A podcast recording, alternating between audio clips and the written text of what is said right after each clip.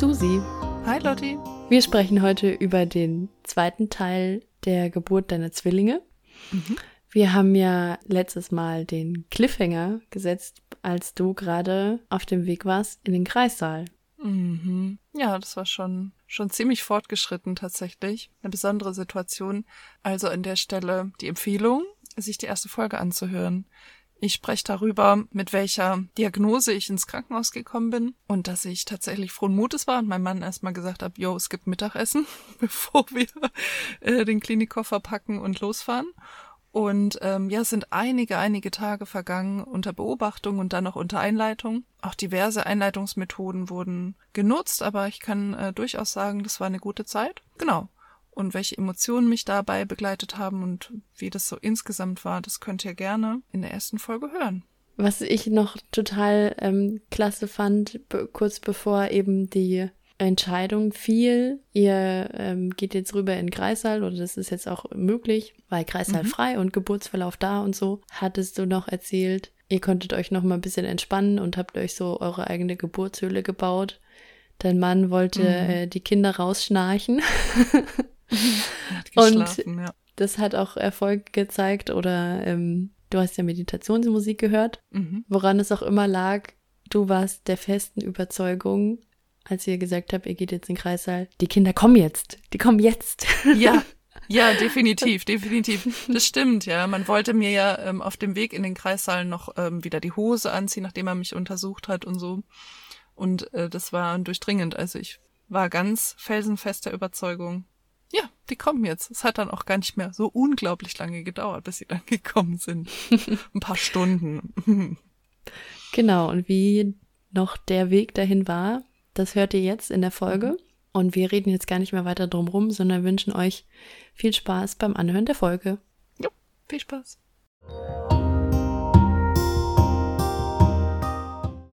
Wie gesagt, ich war immer noch in der Eröffnungsphase und immer wieder mal hat man mich untersucht. All das hat mich nicht wirklich interessiert. Mir war einfach klar, die kommen jetzt. Und wahrscheinlich war ich irgendwann bei sechs Zentimeter und bei sieben und so. Ja, es ging also voran. Wurde dir das kommuniziert? Ja, bestimmt. Aber es ist nicht so, also es war wirklich, ein, die waren ganz, ganz toll da alle. Ich wurde immer wieder gefragt, darf ich sie untersuchen und so.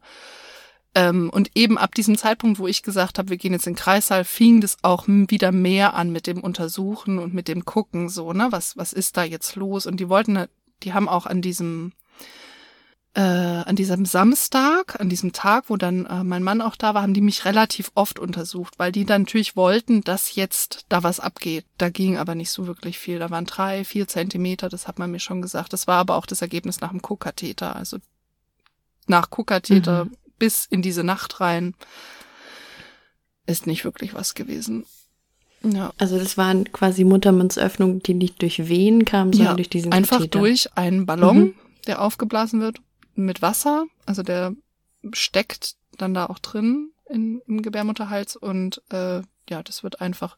Man kann sich das vielleicht auch so vorstellen, wie wenn äh, ich vermute, dass so eine IPO-Lösung auch ähnlich funktioniert. Ne? Da wird ja auch mit dem Finger durch den Gebärmutterhals durch an der Fruchtblase rum, äh, die Fruchtblase so rumgelöst und dieses da rein und auf, aufdehnen ein Stückchen, damit man da vielleicht auch überhaupt reinkommt.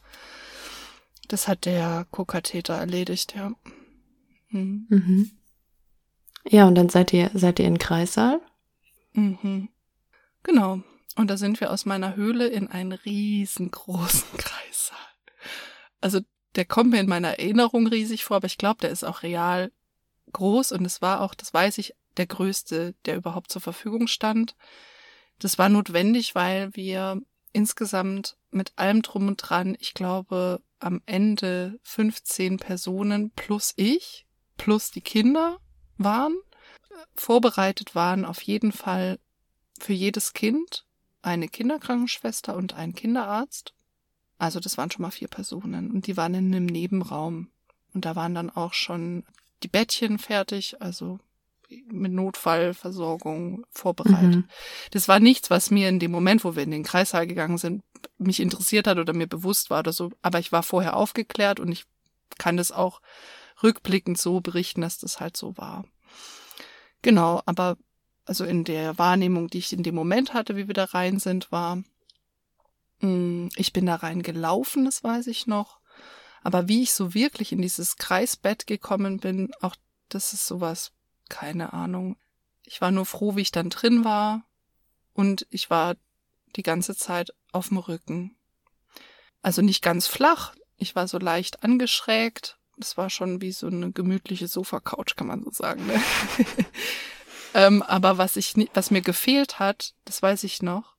Ich war ja heftig am Arbeiten. Ich habe immer mit meiner rechten Hand in diesem normalen Bett an diesem Dreieck, das über einem drüber hängt, ne, mhm. habe ich immer an diesem Dreieck gezogen bei jeder Wehe. Ich habe immer gezogen, so, pff, ne, wenn die kommt, so ganz fest gezogen und auch direkt, also dann ab morgens um sechs auf jeden Fall vertönt. Und jetzt lag ich da in diesem Kreisbett und da war nichts mehr über mir drüber. Und es war so erst mein erstes Kommando, was ich gegeben habe. Ich habe gesagt, ich brauche, äh, hier hängt mir was drüber. Ich brauche sofort hier. Jetzt. Nee, haben wir nicht. Sag ich, wie, Sie haben das nicht? Ich brauche das aber. Ja, geht nicht. Oh Gott, ne? Also musste ich, das war doof. So, das war richtig blöd. Ich fand das richtig doof. Ich wollte nämlich diese Kraft, ich hatte das Gefühl, ich muss diese Kraft loswerden über meine Hand. Und ich bin so vom Grundding her eine sehr große Person. Ich habe sehr viel Kraft in den Händen und in den Armen. Und das liegt mir halt irgendwie so reinzugreifen und zu ziehen. Naja gut, also habe ich immer meinem Mann in, in die Hand gegriffen jedes Mal und gezogen. Das ist insofern witzig, als dass dann irgendwann mal da auch eine ganz, ganz zarte Frauenärztin neben mir stand, deren Hand ich gegriffen habe und die Frau zu mir hergezogen habe. Die lag mir dann auf der Brust und jetzt kann ich darüber lachen, aber in dem Moment, es war wirklich, es tat mir total leid, aber es war so, ich war in so einer Not. Ich musste an was ziehen. Es ging nicht ohne. Ja, in dem Moment ist einem das ja so egal. Mir war alles egal. Also das, ja. nee, was mir nicht egal war, das war auch was, das habe ich auch äh, meinem Mann irgendwie zwischenzeitlich, das weiß ich noch, das habe ich ihm weit vor Geburt, also wie wir zu Hause waren, man so darüber spricht, was man sich so wünscht, habe ich ihm das gesagt. Ich habe immer gesagt, es darf mich keiner anfassen. Ich will nicht, dass mich ungefragt jemand zum Beispiel am Kopf oder so anfasst. Das sind, das hört sich ganz komisch an, aber das war mhm. für mich irgendwie, das ging gar nicht. Und das, wie das mit den Wehen dann klar war, habe ich das ihm deutlich gesagt. Ich habe gesagt, bitte schau, dass mich keiner ungefragt unter Wehe anfasst. Und witzig, jetzt erinnere ich mich auch, dass ich im Kreissaal auch gesagt habe, zu der Hebamme, die dann die war, die mit mir auch geboren hat, fass mich nicht unter Wehe an. Auf keinen Fall. Ja, ja, ist okay, ist okay. Die hab, haben auch wirklich, wenn was war, und ich weiß auch, man hat Dinge an mir getan, relativ viele auch, aber nichts, äh, was ich irgendwie als schlimm abgespeichert habe. Aber in dem Moment, wo die Wehe kam und wie ich gesagt habe, Wehe, haben die alle ohne Mist die Hände hoch. Und das war so eine oh. respektvolle Situation. Das war unglaublich. Äh, da kriege ich jetzt gerade auch ordentlich Gänsehaut. Das war wichtig für mich. Und das ist eigentlich was ganz Banales, aber wie wichtig das für einen sein kann, ich kann es gar nicht beschreiben. Das war wirklich wichtig. Naja, mhm. genau. Und dann war ich da erstmal in diesem Kreisbett so. Das waren so ein paar Anekdoten nach vorne gespult. Und dann haben die mich dort an das dortige CTG natürlich anschließen müssen. Das haben die auch gemacht. Ich habe getrunken, das weiß ich noch. Und ich habe ganz, nee, ich habe noch im Zimmer, bevor wir in, in den Kreissaal gegangen sind, habe ich gesagt, hier kann ich eine PDA haben. Ja klar, kein Problem, machen wir. Gut, und dann war ich im Kreissaal und dann dachte ich ja sogar, kein Problem, machen wir, das wird ja schon mal irgendwann dann einer und so. Und das hat eine Stunde gedauert, bis dann die Anästhesistin kam, die das gemacht hat. Und die hat dann noch so Sachen wissen wollen, wie, wie schwer ich aktuell bin und welchem Tag ich geboren bin. Ich war, habe dann auch zwischenzeitlich den Eindruck gehabt, die wollen checken, ob ich noch bei Verstand bin. Mhm. in dieser Stunde, bis äh, die Anästhesistin kam und dann endlich angefangen hat, an mir zu arbeiten mit der PDA, habe ich in meiner Erinnerung die allerschlimmsten Wehen gehabt, die, ja, die ich überhaupt hatte. Ich hatte das Gefühl nicht mehr, dass ich mich bewege, sondern dass ich bewegt werde mhm. aber nicht easy bewegt werde, sondern dass ich durch dieses Kreisbett durchgeschmissen werde. Ich habe die Brücke gemacht, also muss man das erklären, was eine, also den Popo sozusagen nach oben und die Beine waren so, also ich die Beine standen auf, also die stand auf den Füßen, ne, und und ich habe den Popo so nach oben wie als ob ich den Bauch in den Himmel strecken will. Solche Sachen sind passiert. Ich hätte das, ich konnte, ich weiß noch, dass ich diese Übung einfach so mal eben schwanger, ich konnte die schon nicht mehr machen, nicht mehr so wirklich. Ich habe das immer ausgelassen, diese rückenstärkenden Übungen oder auch Popo-Muskulatur stärkenden Übungen konnte ich eigentlich nicht mehr machen. Aber unter wen ist das einfach so gewesen? Ich habe mich da hin und her geworfen in diesem Bett und ich habe geschrien wie am Spieß. Insgesamt muss man dazu sagen, es gibt ein paar Dinge, die an dieser Geburt in meiner Erinnerung als traumatisch zu werten sind und das ist auch vom Fachpersonal von einer Psychologin bestätigt, dass ich da auch Trauma habe oder mindestens ein Trauma habe. Äh, und das ist ein Teil davon, den ich zu diesem Trauma dazu zähle. Also diese eine Stunde heftigste Eröffnungswehen, wo ich dann auch zu der Hebamme gesagt habe, geben Sie mir jetzt endlich was gegen die Schmerzen, sonst werd ich verrückt. Und keine homöopathische oder Naturheil Scheiße. Und ich war eigentlich echt kontrolliert. Also ich habe nicht geflucht oder sowas die ganze Zeit. Ich war eigentlich am Vertönen und ansonsten habe ich gesagt, ich brauche was zu trinken oder so oder dies. Aber da ging ich schier aus dem, bin ich total ausgerastet für einen Moment und die war dann aber auch sehr alarmiert und habe mir dann auch, ich weiß nicht, Buscopan oder was man da sonst für ein Medikament noch kriegen kann, was Hebammen mhm. eben geben dürfen. Der hat dann irgendwas mir erzählt, 500 Milligramm, bla bla bla, intravenös. Ich habe keine Ahnung, welches war mir dann auch wurscht. Ich dachte mir nur, Gott tu sei Dank, rein. check. Ja, ich, genau, Gott sei Dank checkt sie es. Das ist echt also ich bin auch rückblickend der Meinung, ich kann, konnte echt viel aushalten, aber da habe ich gemerkt, ich werde ich werd wirklich komplett verrückt. Ich weiß nicht. Weißt du rückblickend, hm. was das war? Bei mir war das ja, ich weiß, das war nee. dieses, dieses Eindrehen vom Kopf. Ist möglich, dass es das Eindrehen vom Kopf war. Ich habe auch ähm, da schon immer mal wieder drüber nachgedacht, was das war. Ich kann es nicht sagen. Ich weiß aber, dass die Hebamme das immer wieder auch kommentiert hat. Allerdings, also die hat wirklich immer so, wir sind jetzt in der und der Phase und, und so und so, die hat es immer so gesagt. Mhm. Ich glaube auch für das, für alle im Raum. Ich glaube, es ging gar nicht mal mehr um mich, sondern es ging um das Team um mich rum, die, dass die alle wissen, alles klar, ne, so. Next steps will follow. Und ähm, ja, es war ein bisschen so wie auf dem Sportplatz vielleicht auch, dass die einfach als Schiedsrichterin, die Hebamme da durchgerannt ist und gesagt hat, Leute, tschub, tschub, Timeout oder so. Genau, so hat die das schon, aber ich, das, nee, ich weiß es nicht mehr. Ich, ich kann es nur vermuten, dass es das war, ja, kann schon sein. Genau, und dann äh, kam irgendwann das eben zu dieser PDA. Die Anästhesistin hat dann äh, mich gefragt, wann waren Sie das letzte Mal im Schneidersitz? Und ich so, gestern. Dachte mir, was ist das für eine blöde Frage? unter wen, ne? Fragt die mich, wann ich das letzte Mal im Schneidersitz war. Es gibt jetzt echt Wichtigeres.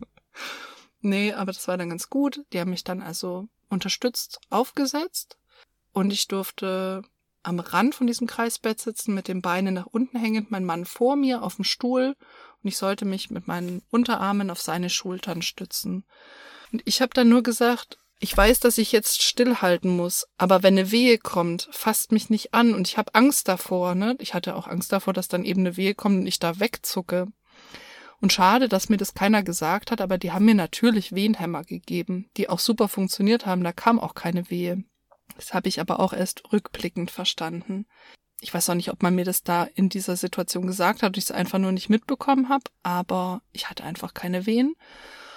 Und da gab es dann so einen Moment, da habe ich meinem Mann in die Augen geschaut, da war ich einfach wieder klar, ich konnte jemandem überhaupt wieder in die Augen schauen. Man muss dazu sagen, ich habe kaum Erinnerungen an diese Kreissaal-Sache unter wen an optische Sachen. Also ich habe, ich denke, ich hatte die Augen zu, mein Mann sagt, du hattest die Augen offen. Und man sagt ja auch so landläufig, dass das Gehirn so schlau ist, dass es dann Sinneswahrnehmungen ausklammert. Mhm. Die kann man schon wahrnehmen. Also meine Augen haben funktioniert, aber mein Gehirn hat es einfach überfordert und dann habe ich das einfach, ich hatte die Augen zu. Genau, und da habe ich also es einmal ganz intensiv ihm aus meiner Sicht in die Augen geschaut. Er erinnert es selber nicht mehr. Ich habe ihn natürlich danach gefragt. Er sagt, nee, nee, aber der war auch super konzentriert einfach die ganze Zeit. Hat auch im Übrigen keiner geweint oder sowas. Hat auch keiner gezittert. Wir waren super konzentriert einfach. Und immer wieder auch mit dieser Fragestellung, ne, was machen die Kinder? Aber die hatte nicht mehr ich, diese Fragestellung. Also ich glaube, die hatte mehr mein Mann. Ja, und dann dachte ich eben, man unterschreibt ja auch mit, dass man querschnittsgelähmt werden kann durch PDA. Da dachte ich, ja, vielleicht ist jetzt der letzte Moment, wo ich einfach noch laufen kann. Und dann dachte ich, aber ich halte es nicht mehr aus. Und es hat sich super egoistisch angefühlt für einen Moment, diese PDA zu machen, weil ich dachte, was haben denn die Kinder also davon, dass sie dann eine querschnittsgelähmte Mutter haben, ne? Aber es war so irre, es war so schlimm und also so schmerzhaft. Ich, ich, also Respekt vor allen Frauen, die das irgendwie anders hinkriegen. Ich konnte das nicht hinkriegen. War dann auch gut. Die Ärztin hat nämlich, wurde dann noch gefragt, so nach dem Motto, machen wir jetzt noch PDA? Wir sind ja schon bei, ne, also wahrscheinlich bei sieben oder acht Zentimeter. Mm, und die sagte, ja, bitte fürs zweite Kind. Die haben sich auch immer genauso ausgedrückt. Es gab auch immer dieses, das erste Kind und das zweite Kind. Das war auch immer so aufgeschrieben. Es war so die Kommunikation. Das erste Kind war mein großer Sohn, der zuerst geboren wurde. Genau. Ja, die PDA war gesetzt. Ich war auf dem Rücken, wieder da gelegen. Und die kam mit dem Eisspray. Oberschenkel, Oberarm, Oberschenkel, Oberarm. Wie fühlt sich das an auf der Seite? Ist echt kalt. Andere Seite, Oberschenkel, Oberarm. Wie fühlt sich das an auf der Seite? Ist auch kalt. Oh, überall kalt. Sag ich, ja, kalt. Und dann war die ganz irritiert und dann sage ich, soll ich was anderes sagen? Ich sage auch was anderes. Wie gesagt, ich war total brav. Also ich wollte unbedingt, dass es alles gut geht und dass es klappt und dass ich alles richtig mache. Und dann sagt die, nee, nee, dreht sich um und sagt, scheiße, ist mir die Woche schon mal passiert. Also gut, nochmal hinsetzen. Dann hat man also, das wird so ein Pflaster gemacht, dann hat man das Pflaster abgelöst, hat die diesen Zugang irgendwie nochmal ein Stück rausgezogen oder weiter rein. Ich habe, ich weiß es nicht mehr genau. Die haben auf jeden Fall daran noch was geändert und ich glaube auch nochmal was nachgespritzt an Medikament.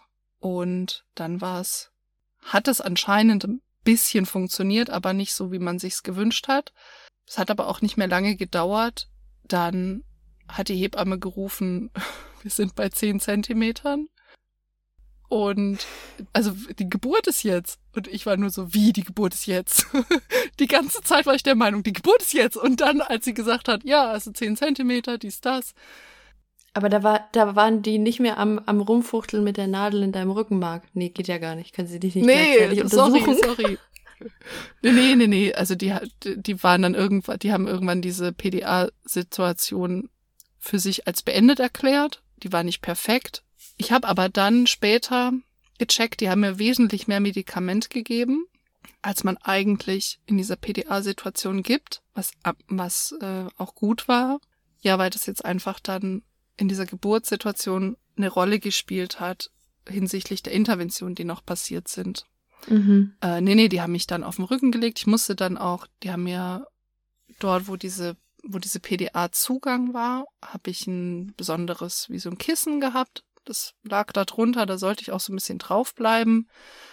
Irgendwie habe ich schon gemerkt, es gibt eine Erleichterung, aber so, dass ich so diese Geschichte von man legt sich hin und man ist so total happy, weil man jetzt nichts mehr spürt oder so, mm -mm, das war es nicht. Ich hatte stetig weiter Wehen, die waren erträglicher durchaus, aber es war auch keine lange Zeit, bis auf einmal die Hebamme mehr oder weniger durch den Raum geschrien hat. Also die hat bestimmt nicht geschrien, aber laut gerufen oder die Ansage gemacht, so, yo, äh, Frauenärztinnen, es waren dann drei insgesamt, kommt jetzt, ne? Wir machen jetzt Geburt. Also jetzt geht's um was, also, ne, so.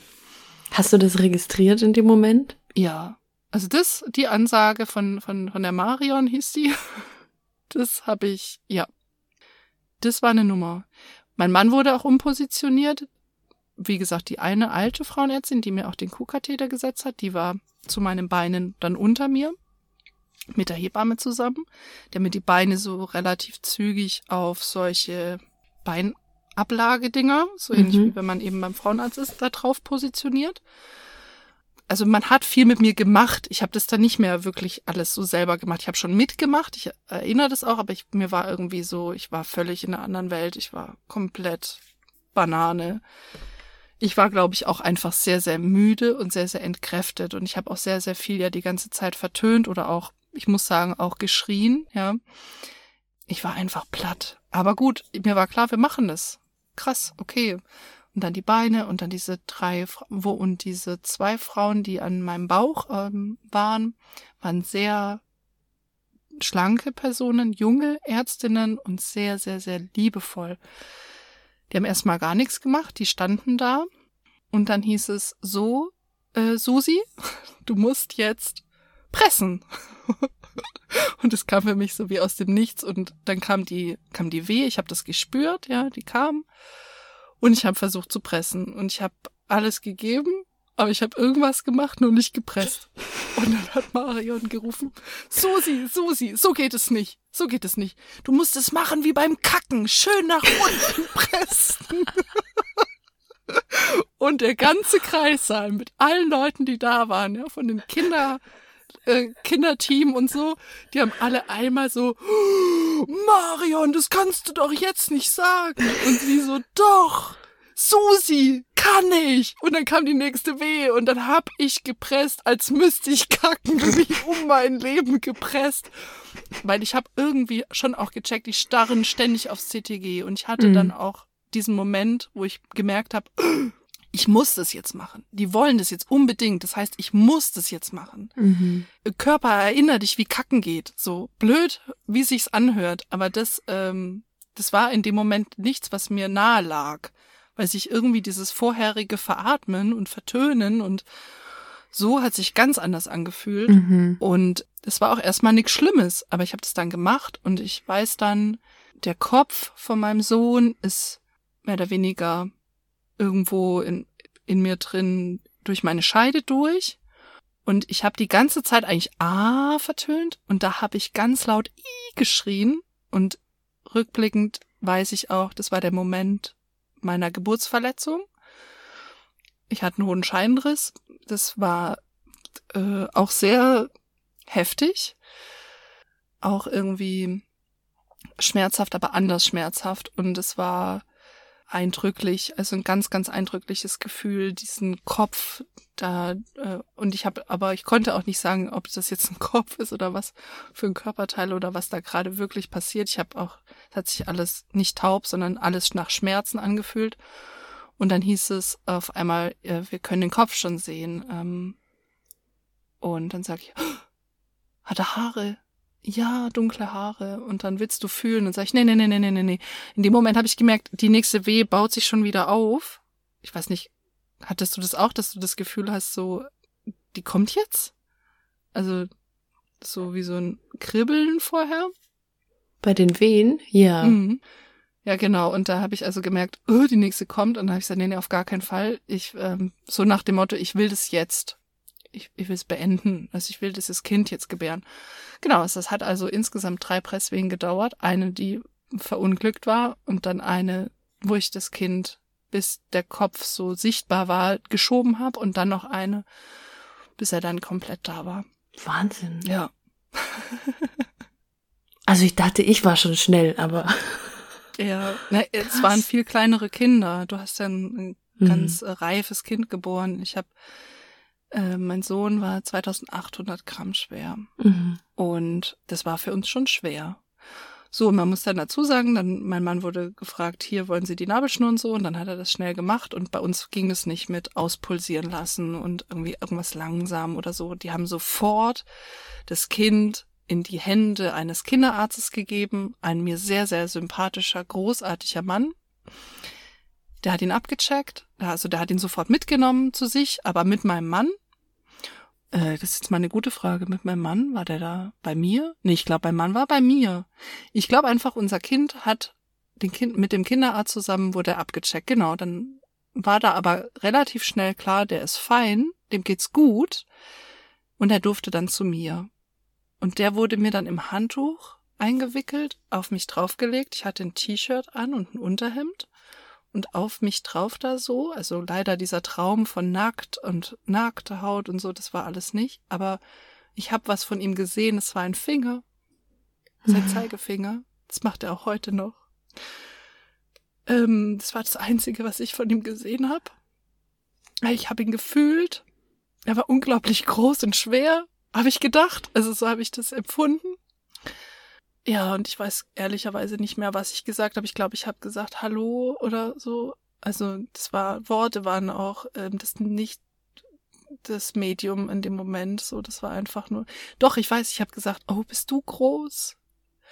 Man muss dazu sagen, der ist wirklich groß und der ist auch heute immer noch sehr, sehr groß. Er ist größer als alle Kinder in seinem Alter. Der ist so groß wie ein Dreijähriger bald. Aber das war so das, äh, ja, dieser Finger und dieses unglaublich schwere Gewicht auf mir drauf, was Quatsch ist, ne? Der ist nicht schwer gewesen, aber. Und dann ähm, haben die meinen Bauch massiert, die zwei äh, Frauenärztinnen, mit einem Öl. War ein sehr, sehr sanftes, hat nicht wehgetan. Ähm, ich habe es kaum gespürt und ich glaube, es ging auch darum, dass mein zweites Kind, mal blöd gesagt, sich nicht verkeilt. Also das sollte einfach gerade in irgendeiner Art und Weise, entweder mit dem Kopf oder mit den Füßen, Hauptsache gerade in mir drin sein, nicht quer, also längs, so. Und wie auch immer die das hinbekommen haben, ich weiß auch, die haben dann den Oxytocin-Tropf hochgedreht. Man wollte auf jeden Fall, dass jetzt da keine Wehen aufhören. Und es gab auch keine lange Pause, denn vier Minuten nacheinander sind diese beiden Kinder hintereinander geboren. Boah. Genau. Ja, da kam einfach wieder die nächste Wehe. Die Frauenärztin sagte, die Wehe baute sich so auf. Wir haben das also, sie hat es gesehen am CTG und ich habe das wahrgenommen. Und sie sagte dann, ähm, sie wird jetzt in mich greifen mit ihrer Hand. Und ich habe dann nur gesagt, tut es weh. Und dann war die Wehe da und dann war es scheißegal. Es war einfach komplett egal, ob das jetzt weh tut oder nicht. Ich habe also mit der Wehe ganz normal, wie, wie mir angewiesen wurde, von der, von der Hebamme auch äh, gepresst so wie ich das ja vorher auch schon bewiesen habe, dass ich das kann oder wieder abrufen konnte, wie das geht.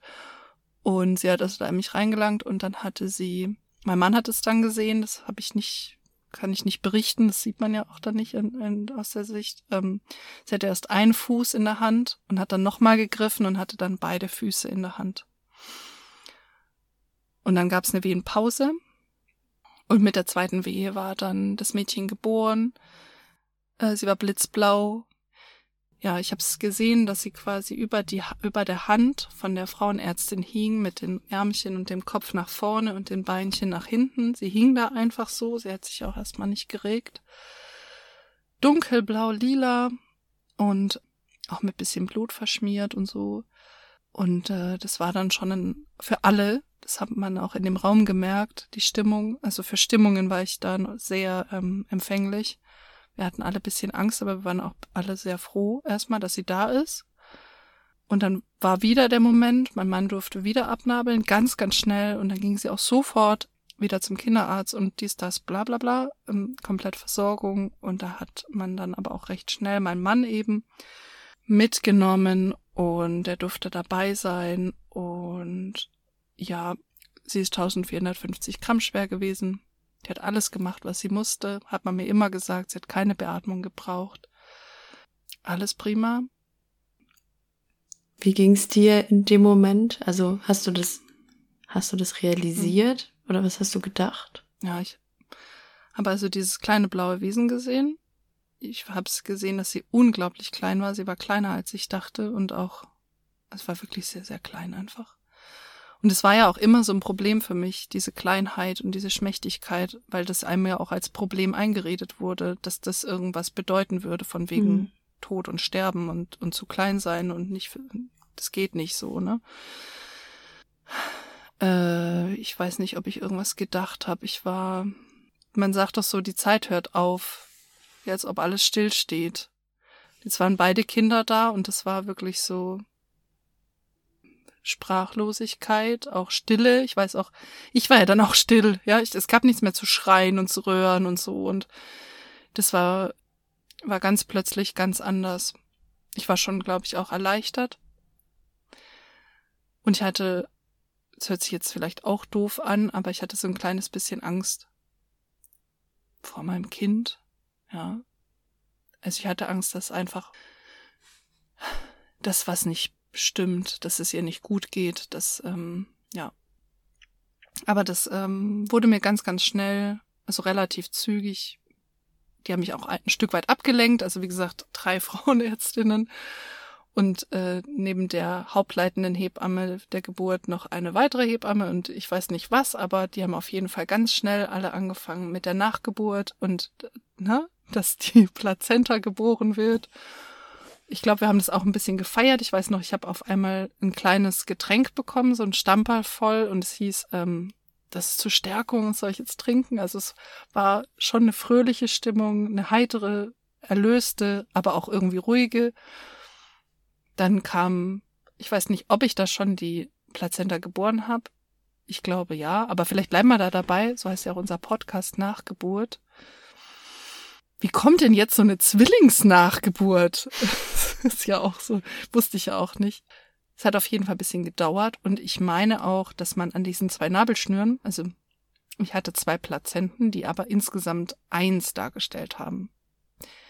Weil ich nicht wusste, wie sowas aussieht, also ich wollte, ich habe immer gesagt vorher schon, ich will unbedingt diese Plazenta sehen oder die Plazenten, wie auch immer das ist. Mhm.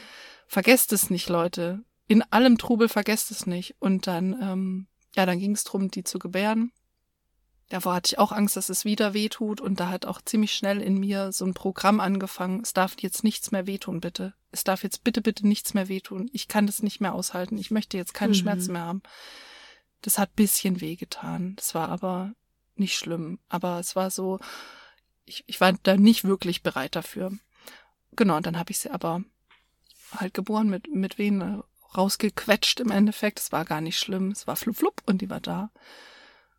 Und dann hat man die so hochgehalten vor mir. Es war auch wie so ein, hat sich für mich angefühlt wie so ein Event-Ding ähm, ja, hier schauen Sie mal, schauen Sie mal. Und es war ein riesiges Ding, meine Güte, das war wirklich riesig. Es war einfach riesig. Und dann mussten die dieses riesige Ding absuchen, ob es komplett ist. Und es war relativ zügig klar, mm, mm, mm, nein, die ist nicht vollständig geboren. Gut. Und dann kam diese Frauenärztin mit der Hebamme, die da eben wieder zu mir und haben mir erklärt, wir machen eine Ausschabung, eine Vollnarkose. Und man muss dazu sagen, ich hatte schon Vollnarkosen, ich hatte auch schon mal eine Ausschabung aus anderen Gründen, äh, hatte auch nichts mit einer Schwangerschaft zu tun, einfach aus medizinischem Dingens.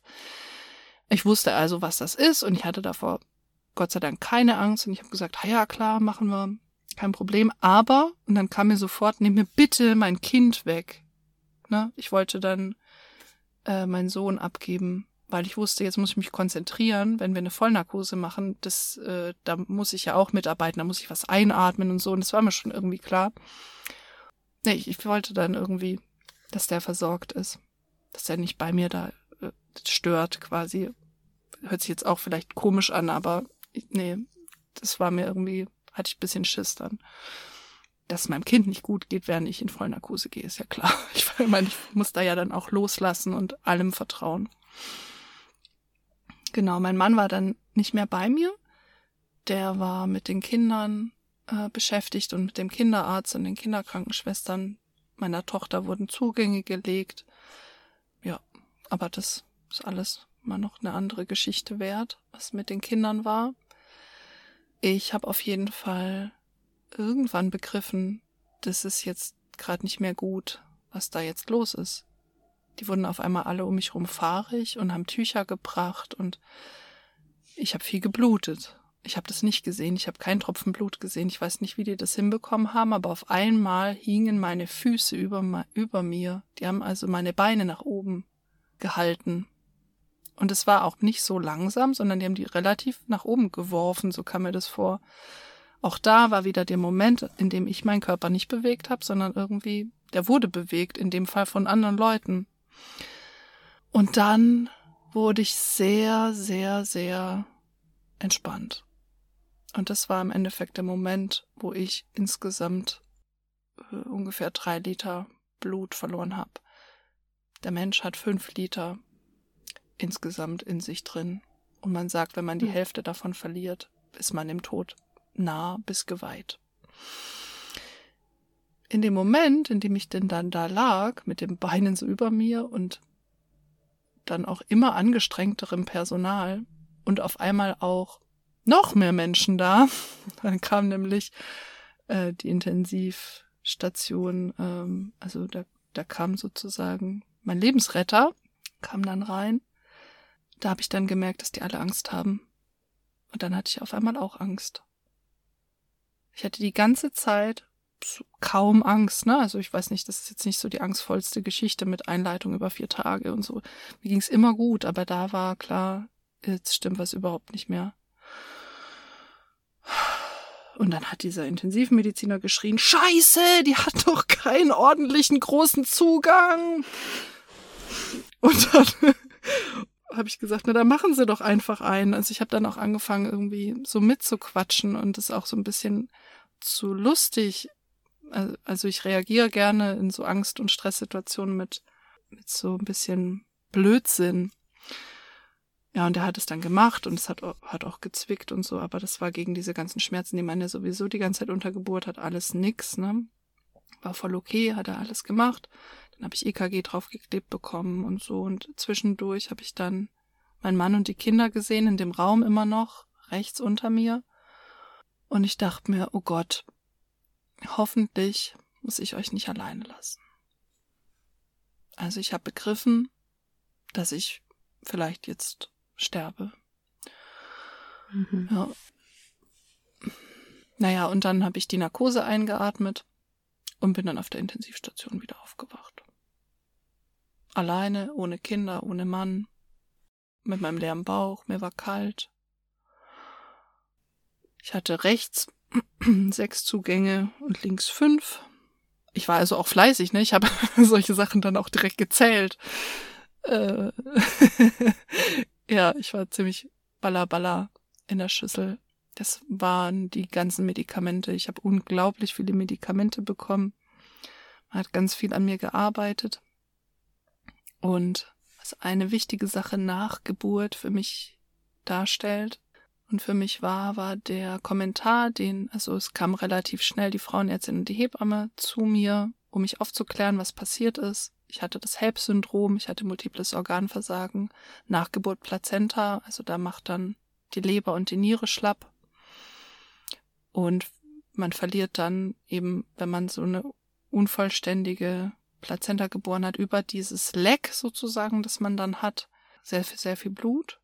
Und ähm, ja, das hat man mir alles erklärt und dass man meine Gebärmutter gerettet hat und dass ich meine Gebärmutter immer noch habe. Das war eine der wichtigsten. Das war der Frauenärztin sehr, sehr wichtig, mir das zu sagen, dass ich das auch verstehe. Ich habe das in dem Moment einfach so abgenickt. Aber Wochen später, ich weiß nicht, ob du das noch erinnerst, weil ich glaube, ich habe das mit dir verarbeitet, hm. Habe ich begriffen, dass es bedeutet, dass ich vielleicht noch mal ne, schwanger werden könnte. Mhm. So. Ja, und das hätte ich, wäre das alles unter Kaiserschnitt passiert, hätte man eine aufgetrennte Gebärmutter gehabt und mein multiples Organversagen hätte da gestartet, da hätten die die Gebärmutter äh, rausoperieren müssen, weil sie das nicht genäht und die Blutung gestillt bekommen hätten so schnell, weil die mhm. Thrombozyten abfallen und dadurch die Blutungsneigung eben so, so stark ist. Genau. Und da war die Geburt abgeschlossen, als ich auf der Intensivstation aufgewacht bin. Hattest du in dem Moment überhaupt irgendwie ein Bedürfnis oder musstest du das erstmal realisieren, was passiert ist? Wolltest du, wolltest du alleine sein oder wolltest du zu deinen Kindern oder? Mm. Ich wollte unbedingt meinen Mann sehen, weil ich nicht wusste, was der weiß und weil ich nicht wusste, was der mitbekommen hat. Es war irgendwie sowas. Ich wollte den aufklären, weil der auch mein Sprachrohr nach draußen war und mir war klar, es wissen ganz, ganz viele Leute, dass ich eingeleitet wurde. Und im Nachhinein quasi, also in diesem Moment auf der Intensivstation war mir klar, also die könnten eventuell denken, dass was Schlimmes passiert ist, wenn sie so lange nichts von mir hören oder von uns hören. Wilderweise habe ich dann aber zu meinem Mann gesagt, nee, nee, nee, nee, nee, so wie ich hier liege, das will ich nicht, dass das irgendjemand weiß oder mitkriegt. Wir sagen das erst am nächsten Tag. Und man muss dazu sagen, also die Kinder sind kurz vor zwölf geboren, mittags. Mhm. Und ich bin abends um 18, 19 Uhr war ich so wieder ansprechbar und auch wach, so richtig wach, also dass ich es auch erinnere. Und die arme Familie und so. das ganze Umfeld, die hatten in dieser Zeit dann auch wirklich sich gegenseitig Nachrichten geschrieben, die hatten wirklich richtig Angst. Weil beispielsweise meine Mutter hat ziemlich schnell einordnen können, was ein hoher Blutdruck bedeutet und eine Präklampsie. Mhm. Alle anderen wussten, was das bedeutet, dass das lebensbedrohlich sein kann und nicht mal so eben schnell über die Schulter geworfen, ne? Man das einfach so mitnimmt. Nee, ich überlege, was ich, also das war, war mir wichtig. Ich habe ähm, viel an die anderen gedacht. Ich hatte körperlich das Bedürfnis nach, ich will was trinken. Und ich habe mir dann, äh, das hat dann eine relativ lange Zeit gedauert, bis ich die Freigabe hatte von einem Anästhesisten, dass ich was überhaupt essen oder trinken durfte. Ich glaube, aus Sicherheitsgründen. Genau erklärt hat mir das keiner. Ich habe dann so so Schaumstoff-Lollis bekommen, auf denen ich, die so in Wasser getränkt waren, die so nach Zitrone geschmeckt haben. Da durfte ich drauf rumknatschen. Und irgendwann hatte ich dann eben die Freigabe und dann habe ich, hab ich mir erstmal bei meinem Mann eine Cola bestellt. Aus dem Automaten im Krankenhaus habe ich bekommen. War ich voll happy. Und weil ich habe in der, muss man dazu sagen, ich habe in der gesamten Schwangerschaft sowas, also kein Cola oder so getrunken. Das wäre mir nicht eingefallen. Ähm, das war sowas, wo ich echt so ein Craving danach hatte. Und ich habe Tomate gegessen, glaube ich.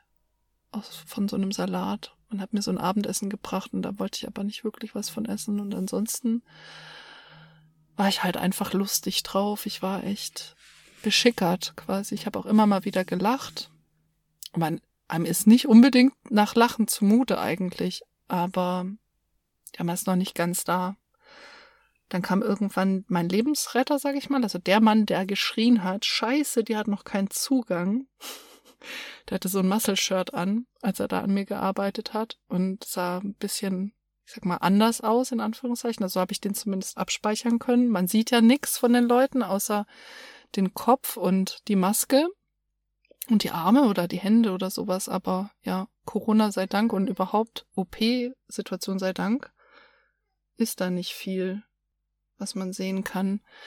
Genau, und der kam rein, hatte, der kam rein, weil er mich sehen wollte, weil er sehen wollte, dass es mir gut geht quasi. Mhm. Das fand ich ganz schöne Geste auch in dem Krankenhaus, dass ähm, sich viele, die mit einem da was durchgestanden haben oder an einem gearbeitet haben, dass die auch auf der menschlichen Ebene, ja, da nochmal ein Gespräch gesucht haben oder eine Begegnung und der kam rein und dann sage ich, waren Sie die ganze Zeit bei mir? Sagt er, ja. Dann sage ich, man, it was a wild ride, huh? und das bezeichnet es eigentlich, dass ich einfach, ich war echt ein bisschen ballerballer. Ich hatte schon die Frage, was meine Kinder wohl machen. Und ich habe auch gefragt, mein Mann, wie geht's denen? Und ich habe mir da auch alles erzählen lassen. Ich habe gesagt, das ist das Schlimm da auf der Intensivstation für die Kinder, ne? Und er sagte dann, nee, nee, das ist total schön und wir gehen da zusammen hin und du kannst da auch im Bett hin und, und, und, und. Und dass der, er sagte dann auch, dass ganz, ganz liebe Kinderkrankenschwestern sind und dass er schon gebondet hat und hat mir da alles Mögliche erzählt. Aber ich wollte, also ich konnte da sowieso nicht hin, aber ich wäre jetzt auch nicht gegen meinen Willen oder gegen den Willen aller aus diesem Bett raus und dahin gelaufen. Das kann ich nicht behaupten. Ich war eigentlich mehr so in der Situation, ich muss erstmal, ja, ich muss erstmal wieder werden. Hm. Also ich mir ging's wirklich nicht gut. so. Ne, ich, ich war, ich durfte nicht aufstehen, ich konnte auch gar nicht aufstehen. Ich hatte einen Blasenkatheter drin, dadurch muss man schon mal nicht aufstehen. Da habe ich runtergeguckt, der war voller Blut. Also das zeigte dann eben auch, dass die Niere wirklich auch in die Hände geklatscht hat und gesagt hat, N -n, wir wollen das nicht mehr. Ja, und diese Zugänge, diese vielen, die waren jetzt nicht mehr alle im Gebrauch, aber einige waren halt immer noch äh, im Gebrauch und wurden nach und nach dann auch gezogen. Es blieben dann noch ein oder zwei. Ja, aber nee, ich, ich hatte Überleben halt. Das war's, ja. Hm. Schlafen. Ich habe dann auch irgendwann geschlafen. Relativ, es war dann schon bestimmt elf nachts oder so, aber ich habe dann auch irgendwann geschlafen, ja. Ich weiß nicht, wie das bei dir war, vielleicht magst du das gleich erzählen, aber ich hatte auch so ein, ich hatte nicht sofort dieses überbordende Mutterliebe-Ding. Ich hatte natürlich eine Bindung zu meinem Kind. Durch die Schwangerschaft auch. Und ich war auch mega glücklich, dass, dass es da ist jetzt und dass die Geburt geschafft ist und alles. Aber wenn ich das jetzt vergleiche zu der Liebe und zu der Bindung, die ich jetzt zu meinem Sohn habe, gerade wenn man dann nach der Geburt in so eine Notsituation gerät, das ist ja noch nichts quasi, ne? Und für mich war das tatsächlich vor der Geburt die schlimmste Vorstellung, mein Kind wird nach der Geburt von mir getrennt. Am allerschlimmsten, mhm. wenn es sofort hätte passieren müssen. Mhm. Das ist jetzt dann bei mir ja auch passiert, aber äh, nicht sofort. Aber ich habe das nicht so überrissen in dem Moment auch. Also mhm. ich habe, ich hatte mehr Angst um mich in dem Moment, als dass ich Angst um ihn hatte. Und bei mir war es ja auch so. Ich habe auch, ja, nach dem Aufwachen war ich auch erstmal durch die Narkose total benebelt und so, ne? Und habe mich dann auch ja. gefreut, die zu sehen, aber das war auch nicht mein erster Gedanke einfach, ne? Und das, also, wie geht's dir damit? Hm. Äh, ich bin ganz froh, dass ich ja vorher schon aufgeklärt war, dass ich hm. die Kinder abgeben werde. Sicher. Zu 100 Prozent sicher auf die Intensivstation. Das heißt, mit dem Gedanken habe ich mich ja schon auseinandergesetzt. Und man hat mich auch gefragt vorher, was haben Sie denn für Wünsche ne, zur Geburt und so und mit den Kindern und ja. Und ich habe da einfach ähm, vorher schon immer geantwortet, ich habe da keine Wünsche. Wir machen das, was für die Kinder wichtig ist und notwendig ist und äh, denen soll es gut gehen. Das ist mir das Wichtigste. Und ich glaube, das war ganz gut, dass mir klar war, also es war für mich eher überraschend, dass ich meinen Sohn bekommen habe, ne? mhm. und diesen Finger gesehen habe und dieses schwere Gefühl und so. Das war für mich, ich glaube, deswegen ist es auch so emotional und hat sich auch so weit eingebrannt. Damit habe ich nicht gerechnet. Ich, ich hatte nicht dieses. Mh, mm, es war keine Enttäuschung für dich. Nee, genau, es, genau, es war keine Enttäuschung, ja. Es war einfach klar, das muss so sein. Es ist auch klar, dass ich die Kinder also im besten Fall wäre ich nicht in diese Not gekommen, dann wäre ich wahrscheinlich direkt mit ihnen auf die Intensivstation oder Stunden später oder sowas. Und wäre vielleicht an ihrem Bettchen gestanden oder neben ihnen gesessen. Solche Sachen stelle ich, könnte man sich vorstellen. Aber es war nichts, es war, es war, das war nicht so besonders schlimm. Für mich war einfach immer diese Frage, wie geht's ihnen? Und äh, schlicht und ergreifend, ist hier jemand gestorben, ja oder nein? Und nein, fertig. Ne? Mein Mann hat mir dann auch Fotos gezeigt, da hat ja auch die beiden Kinder eben, wie gesagt, gebondet und intensiv bei sich auch auf sich drauf gehabt, ähm, auch berührt in allen Variationen, die an so einem ganz kleinen Menschen eben möglich sind oder empfohlen wurden. Zum Beispiel sagt man, dass so ein ganz, also dass unsere Tochter sollte nicht gestreichelt werden. Man sagt, wenn die Kinder so ganz, ganz klein auf die Welt kommen, ist das eine Überreizung, sondern nur die Hand auflegen oder einfach nur Kontakt spüren oder ihr die Hand, äh, den Finger reichen. Sie hat dann mit ihrer ganz kleinen Hand so um seinen Daumen oder um seinen Zeigefinger gegriffen und damit war sie beschäftigt. Also, ne, das so klein war sie einfach. Und ähm, also ich, was ich noch erinnere, was ich vorher nicht gesagt habe, man hat mir mein Mädchen gezeigt. Die war auch komplett eingepackt in Handtuch, aber ich habe ihre Augen äh, gesehen, die hatte ihre Augen offen. Die haben sie mir so ihr Gesicht so gezeigt. Das erinnere ich, das Gesicht mit diesen unglaublich dunklen Augen. Also die waren für einen Moment halt total dunkel. Mhm. Oder ich habe das so gesehen. Das schon. Und ich hatte einen heiden Respekt auf diese Intensivstation für die Kinder zu fahren dann am nächsten Tag. Vielleicht sogar ein bisschen Angst. Ja.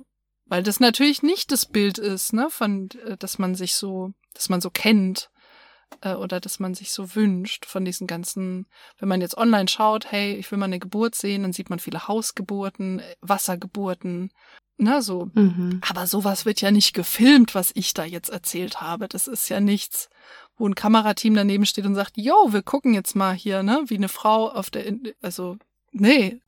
Das kann ich weiterempfehlen.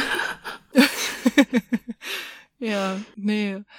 Und deswegen, ähm, das habe ich, diesen Part so, sozusagen, dass ich in die Not gerate, habe ich überhaupt nicht einberechnet und daraus hat sich auch für mich überhaupt nichts ergeben an äh, zu den Kindern hingewandten ähm, Sehnsüchten, sondern aber was gut war, was ich also als Mentaltraining auch schon vorher hatte, das gibt's bei der friedlichen Geburt, der Gedanke, wenn man einen, einen Kaiserschnitt macht, dann wird das Kind ja manchmal auch über eine halbe Stunde oder sowas oder über eine Stunde von der Mutter getrennt, bis die wieder fit ist, so, dass man dann einfach an sein Kind hindenkt und ihm gute Gedanken schickt und sagt, ich bin bei dir, ich bin für dich da. Damit schenkt man sich selber auch einfach diese Nähe, ne, die man nicht physisch haben kann, aber emotional.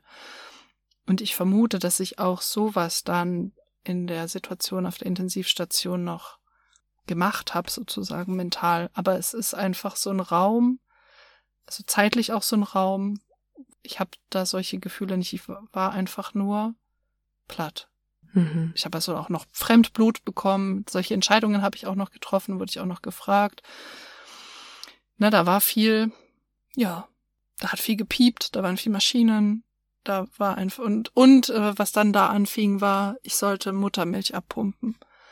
Ja, mein Körper hat aber so gut wie keine Muttermilch gebildet durch den hohen Blutverlust. Mhm. Ich wusste das vorher auch nicht, habe ich dann auch gelernt.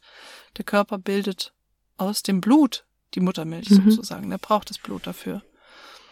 Ähm, und ja, da gab es so kleine Spritzen, so ganz dünne. Die habe ich immer versucht voll zu machen. Wenn ich eines voll hatte, war ich total happy. Und die waren total verzweifelt um mich rum. So nach dem Motto, das ist viel zu wenig. Für zwei Babys. Schon gleich. Aber naja, gut. Die waren anderweitig dann versorgt. Das war okay. Aber das war auch noch so eine Challenge. Da war dann der, es war ein ganz junger Intensivmediziner, ein ganz junger Mann, äh, der sich um mich äh, bemüht hat und mich die ganze Zeit umsorgt hat und äh, mir auch eine Rosenölmassage für meinen Bauch gemacht hat.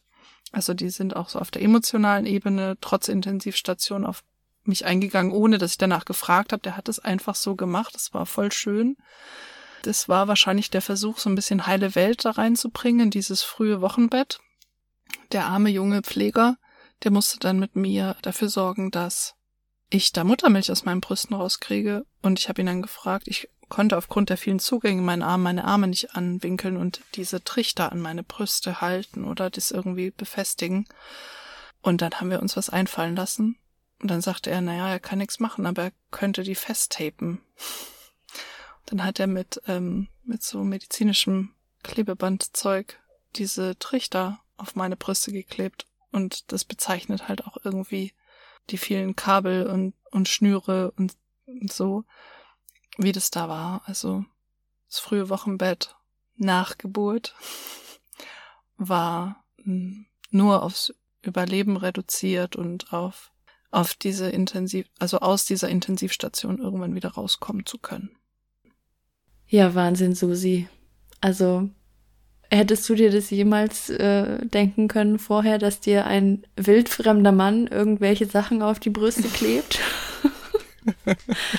also es ist sowieso ja so absurd, wie mhm. egal auf einmal der Körper ist, finde ich, ne? In so einer Situation, der eigene Körper. Dass da auch fremde Menschen so am eigenen Körper arbeiten und kontrollieren und gucken und da wirklich auch eben intime Bereiche da involviert sind, ne? Mhm. Ja, also der, der Kontext war natürlich ein anderer als der, den ich mir gewünscht hätte, in dem mir jemand was auf meine Brüste klebt. äh, nee, äh, Spaß beiseite. Ja, war sehr intim, aber es war nicht auf der sexuellen Ebene in irgendeiner Art und mhm. Weise intim, sondern es war intim, weil ich in Not war. Ich konnte mir einfach auch das nicht selber machen. Ich konnte mir da nicht selber helfen. Ich war völlig unselbstständig. Ich war ausgeliefert in irgendeiner Art und Weise. Und Gott sei Dank eben mhm. so jemand mir sehr sympathischen und sehr, sehr netten, der sich versucht hat, was einfallen zu lassen, aber war halt auch überhaupt nicht vom Fach und hat mich ver also verwundet, übertrieben. Äh, das hat er sicher nicht, aber es war schmerzhaft. Es war emotional schmerzhaft und es war halt auch körperlich schmerzhaft mhm. das da drauf geklebt zu bekommen. Wir steigen aber gerade schon so ein bisschen ins Thema Wochenbett ein. Dazu mhm. machen wir ja unsere nächste Folge dann. Was mich zum Abschluss noch interessieren würde, und ich denke viele andere auch, was ich wahnsinnig beeindruckend fand, ist erstmal, wie du an die ganze Sache drangegangen bist, an das Thema Zwillingsschwangerschaft, Zwillingsgeburt. Von deiner inneren und mentalen Einstellung her, auf was du dich alles vorbereitet hast und auch musstest ja auch. Mhm. Und du hast ja vorhin schon auch gesagt, du hast ähm, ein Trauma davon getragen oder Traumata. Mhm. Wir haben jetzt aber auch durchaus in der Folge gerade ähm, kurzweilige und lustige Momente gehabt und ich fand für das, was du alles erlebt hast, Chapeau nochmal von mir. Ich ziehe da immer wieder meinen Hut von dir. Ich habe auch, glaube ich, ganz am Anfang immer zu dir gesagt, als es noch richtig anstrengend war mit unseren Kindern, so richtig schlimm. Hm. Wenn Susi das schafft, dann schaffe ich das auch. Weil ich immer so beeindruckt war von dir. Oh, danke. Magst du vielleicht mal erzählen, wie bist du dahin gekommen, mit diesen Traumata umzugehen? Wie hast du das verarbeitet, dass du da, ja, dass du einfach so locker, sage ich jetzt mal, darüber sprechen mhm. kannst auch? Ah, erstmal nochmal danke für deine lieben Worte. Das berührt mich. Man muss vielleicht äh, kurz gucken, wann ich festgestellt habe selber, dass ich wahrscheinlich traumatisiert bin. Das war ungefähr drei, vier Tage nach Geburt auf der Wochenbettstation und ich habe, ähm, ich sag jetzt mal Team, gesagt, Leute, ich habe so ein paar Vordiagnosen, ich kenne mich grob aus mit meiner mentalen Situation, ich brauche einen Psychologen. Habt ihr sowas im Haus, im Krankenhaus? Ja, ja, klar, klar, wir schicken Ihnen jemanden. Es kam dann auch zügig ein Herr und mein Mann war ja mit aufgenommen für die erste Woche und ähm, dieser Psychologe hat das leider falsch gedeutet. Der hat gesagt, ich müsste da nur ständig drüber sprechen mit meinem Mann und so inner, innerhalb der Ehe und dieser, wir haben das ja beide erlebt und so. Und wenn ich da oft genug drüber spreche, würde das vorbeigehen. Und das ist was Gutes war. Also ich konnte immer darüber sprechen und es ist mir auch nie schwer gefallen. Ganz im Gegenteil, ich habe die inneren Bilder, die ich hatte und das, was mich immer wieder verfolgt hat und nicht mehr losgelassen hat, im Alltag, im Umgang mit meinen Kindern, im, in dieser gesamten Situation im Krankenhaus und auch dann nach dem Krankenhaus. Das habe ich immer wieder verbal verarbeitet und halt auch ganz, ganz viel mit dir. Tatsächlich, das mhm. war, glaube ich, auch mit neben, neben meinem Mann, was du mit einer der wichtigsten Hauptanker der Verarbeitung, weil ich bei dir auch den weiblichen Rückblick bekommen habe mit einer Erfahrung, die du auch gemacht hast also ein tiefes Verständnis einfach. Das haben, ich will da jetzt mein Mann nicht ins schlechte Licht rücken, aber der hatte halt eine andere Erfahrung gemacht in dem Moment. Der war zwar dabei, aber der war nicht gebärend. Mhm. Und das war eine Sache. Und dann habe ich einfach meine eigentliche Psychotherapeutin, die wir hatten, wir haben eigentlich fast die Therapie zu dem Zeitpunkt komplett abgeschlossen, also fast komplett abgeschlossen die habe ich kontaktiert und habe gesagt, ähm, hm, ich habe den Eindruck, ich brauche mal einen Termin und auch vielleicht schnell. Und die war ganz, ganz toll. Die hat dann auch gesagt, Mensch, Mädchen, gut, dass du nicht so lange gewartet hast äh, damit. Wir machen jetzt eine Traumatherapie und ähm, wir haben auch sofort quasi in so eine Art Hypnose reingestartet. Ich kannte das schon das war das Gute. Ich wusste, was auf mich zukommt, wie das ungefähr abläuft. Und ja, das ähm, geht noch mal einen Schritt weiter von einem klassischen Therapiegespräch hin eben in, in so eine Hypnosesituation, in der ich ganz tief und äh, heftig nochmal erlebt habe, in meiner Erinnerung auch nochmal erlebt habe, was mich nicht loslässt, was mich belastet. Und das haben wir dann in Bildsprache abgelöst und äh, verarbeitet und auch verabschiedet. Und man kann nicht sagen, dass das sofort funktioniert und man da rausgeht und man ist wie so ein leichter, leichter kleiner Engel, der, der erlöst ist. So ist es nicht. Es hat dann schon auch nochmal nachgearbeitet in mir. Aber heute würde ich sagen, mich verfolgen gar keine Bilder mehr und es ist auch tatsächlich so, dass ich langsam aber sicher in diese in dieses Vergessen komme. Deswegen finde ich es auch total schön, dass wir jetzt gerade den Podcast machen, weil das, glaube ich, so diese Brücke mhm. ist zwischen äh, ist gut verarbeitet und kann man gut drüber sprechen und und äh, auch andere Menschen tief einladen, da reinzuschauen, aber es ist noch nicht vergessen.